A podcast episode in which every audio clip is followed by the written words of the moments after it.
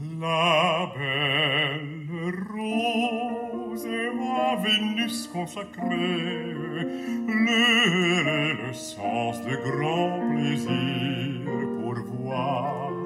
si vous direz à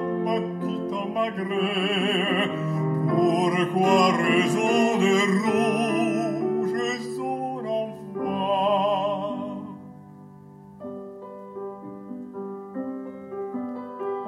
Un jour venu sur la zone suivé par mi-jardin plein d'épines et branches les pieds tout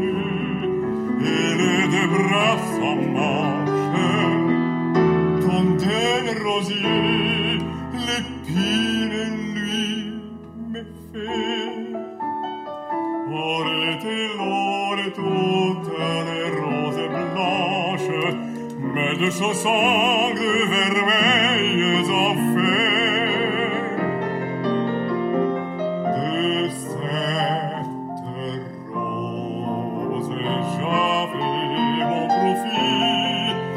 vous êtes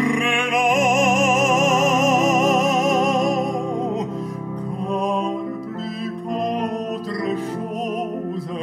votre